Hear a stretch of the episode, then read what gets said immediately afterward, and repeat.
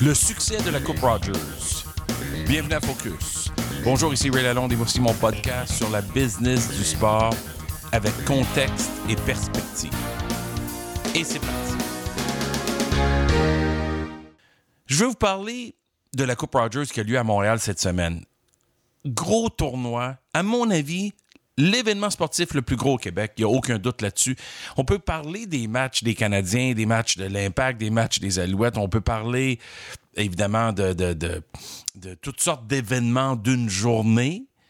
Euh, on peut parler du Grand Prix qui dure un week-end, un vendredi, samedi, dimanche. C'est évidemment difficile à comparer une pomme avec une orange. Mais quand je regarde le nombre de jours du tournoi, les foules, le fait qu'il y a une programmation de jour et une programmation de soir, le fait qu'il y a un week-end qui précède le tournoi, euh, ça s'appelle le week-end famille IGA, où c'est gratuit. On peut voir les joueurs s'entraîner, puis même voir quelques matchs très tôt dans le tournoi qui permettent d'atteindre le, tableau principal.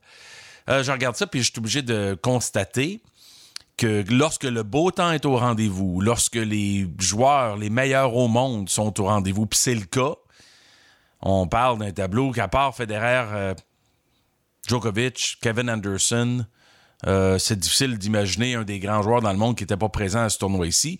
Puis on est rendu vendredi, on est en quart de finale.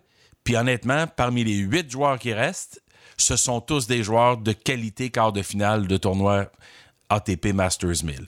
Alors, je reconnais encore une fois que le tennis, c'est un sport particulier. C'est pas, pas un sport d'un week-end comme un tournoi de golf. C'est pas un sport d'une journée comme un match de hockey. Euh, l'accumulation, la dernière fois que ça avait eu lieu à Montréal, l'accumulation des spectateurs est énorme. Ça avait atteint 216 000 spectateurs. Quand même quelque chose d'incroyable à ce niveau-là lorsqu'on regarde les foules. Si le stade avait 2-3 000 personnes de plus en capacité, je pense que ça serait plein aussi. Mais c'est l'expérience qu'on voit sur place, c'est la beauté du site, c'est la propreté, c'est la qualité. Les bénévoles m'ont impressionné beaucoup. Littéralement, je suis allé à presque tous les jours pour constater que tout ce qu'il y avait autour de ça était généralement très positif comme expérience. C'est sûr qu'il y a des choses qu'on peut améliorer. Par exemple, les files d'attente aux concessions sont plus longues. Par exemple, je trouve que les files d'attente pour les toilettes publiques sont longues. Et je trouve aussi qu'à un moment donné, on manque un peu d'abri. Lorsque le soleil te tape dessus à 32 degrés, là, c'est difficile pour les gens qui sont plus âgés.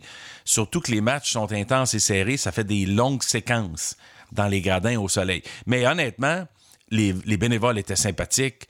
Euh, les gens dans le service média, au niveau des communications pour Tennis Canada, étaient super collaborateurs, toujours en, attente de t'aider à faire ton travail. Euh, la galerie de presse était propre. Les notes de presse distribuées étaient claires et étaient utiles. Euh, sur le site, il y a beaucoup d'endroits où les gens peuvent aller se détendre. Euh, il y a beaucoup de visibilité commanditaire qui se fait de façon très correcte, très sobre, mais avec quand même beaucoup d'efficacité. Et puis évidemment, la compétition sur le jeu, sur le tennis, sur le court, les courts, c'était quelque chose à voir parce qu'on a eu du très bon tennis. Il y a une présence canadienne qui était relevée. Honnêtement, il manque pas beaucoup d'ingrédients dans la recette d'un succès phénoménal pour la Coupe Rogers. On on peut pas prévoir ce qui va se passer dans les prochains jours, à savoir s'il y aura un record d'assistance, mais je suis certain qu'ils sont très confiants. Puis surtout, ils sont très heureux que le tennis touche beaucoup de gens. On a parlé cette semaine, j'en ai parlé en ondes au 98.5 avec euh, Eugène Lapierre, mais évidemment, j'ai recueilli plusieurs de ses commentaires pour, pour euh, cette version de Focus. Euh, Eugène a parlé beaucoup des 40 ans, puis de l'évolution, puis la progression. Puis il a, vraiment attribué ça à deux facteurs. Le stade, puis la rénovation a été un catalyseur important pour transformer ce tournoi-là d'un tournoi moyen à un tournoi haut de gamme, prestige le nombre de tournois ATP Masters, il y en a neuf officiellement. Euh, dès qu'on baisse d'une coche après les grands chelems, ben on tombe dans les ATP Masters 1000 et Montréal figure très bien parmi ces tournois-là. Montréal fait partie du tournoi, la Coupe Rogers fait partie des tournois qui précèdent le US Open. On appelle ça le US Open Series. Donc, les joueurs de haut niveau viennent ici et ou à Cincinnati la semaine suivante pour se préparer pour le US Open. Alors, donc, on aura toujours un peu euh, une panoplie des meilleurs joueurs du monde parce que c'est un tournoi important qui débute officiellement pour certains la saison sur surface 2 puis qui conduit jusqu'au US Open fin août, début septembre. L'autre facteur important, selon Eugène Lapierre, ça a été euh, l'attrait et l'intérêt des, des, fans montréalais, des fans de la région métropolitaine, puis il y a à peu près 60 des, des consommateurs, des, partisans qui sont sur place, acheteurs de billets qui viennent de la région métropolitaine, mais il donne beaucoup de crédit au fait que les gens se sont attachés à ce tournoi-là. Et l'engouement des partisans, puis on le voit parce qu'il y a de tous les âges et tous les goûts et tous les, tous les groupes ethniques sont bien représentés. On a beaucoup de touristes qui viennent de l'extérieur. On a beaucoup de Québécois qui, c'est leur occasion de voir un événement professionnel de haut niveau pour la première fois. Les gradins sont pleins en début de semaine jusqu'à la fin de la semaine. Les billets sont coûteux. J'avoue personnellement que j'ai trouvé que les billets sont quand même assez chers. Ça ne veut pas dire qu'il n'y a pas des billets à 25-35 qui sont disponibles, bien sûr, et accessibles. Et Tennis Canada a fait un travail pour garder le tournoi euh, atteignable, si on veut. Le premier week-end, c'est gratuit. Tu peux venir voir les joueurs s'entraîner, c'est spectaculaire parce qu'ils sont là devant toi. Puis à part du fait que ce ne soit pas un match, ce sont les mêmes joueurs qu'on voit retransmis à la télé tout au, cours d'une année, puis évidemment durant le tournoi.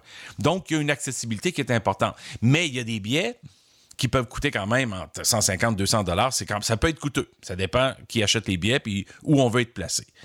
Il y a une chose aussi qui a mentionné, c'est que euh, le côté spectacle est important. Et on veut donner au monde entier une belle vitrine sur Montréal. On veut donner à tous les gens qui regardent à distance l'envie de venir sur place le voir. Donc la diffusion, le travail qui est fait par les, les, différents diffuseurs, la qualité de l'expérience en termes de visibilité sur place, il n'y a pas un mauvais siège dans le stade IGA. On voit bien de partout. Encore une fois, je pense qu'un des prochains défis, ça sera décider ou non si ça vaut la peine d'investir des dizaines de millions de dollars dans la construction d'un toit. Il y a une chose qui est claire, c'est quand il fait beau, par exemple, on se plaint vraiment pas d'être là parce que c'est magnifique comme expérience. Et je reviens pour terminer dans les propos d'Eugène.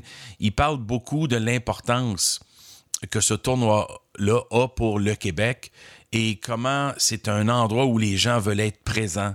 Les gens qui sont connus, les personnalités publiques veulent être vus. Les autres qui vont au stade IGA veulent les voir.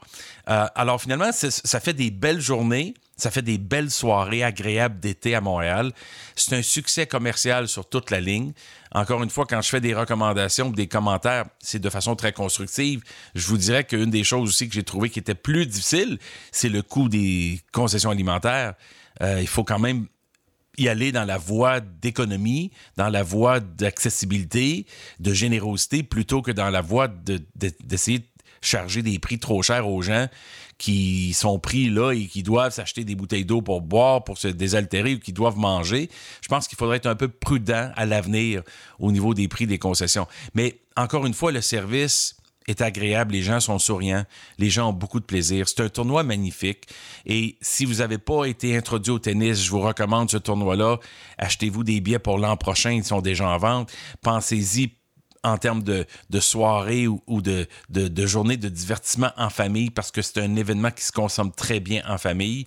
C'est vraiment agréable et je veux féliciter toute l'équipe de Tennis Canada, Eugène Lapierre pour, pour son travail acharné, pour sa générosité, mais c'est lui qui est un peu l'architecte aujourd'hui de ce succès-là dans la ATP, euh, du fait que les joueurs importants viennent à Montréal, du fait aussi que les gens à Montréal ont un événement haut de gamme comme on voit partout à la télé dans le monde entier à chaque année. Merci d'avoir été à l'écoute de Focus, de me suivre sur Twitter at RealRayLalonde et de partager le podcast sur iTunes, SoundCloud ou YouTube. Encore une fois, merci de votre attention. Ici Ray Lalonde. À très bientôt.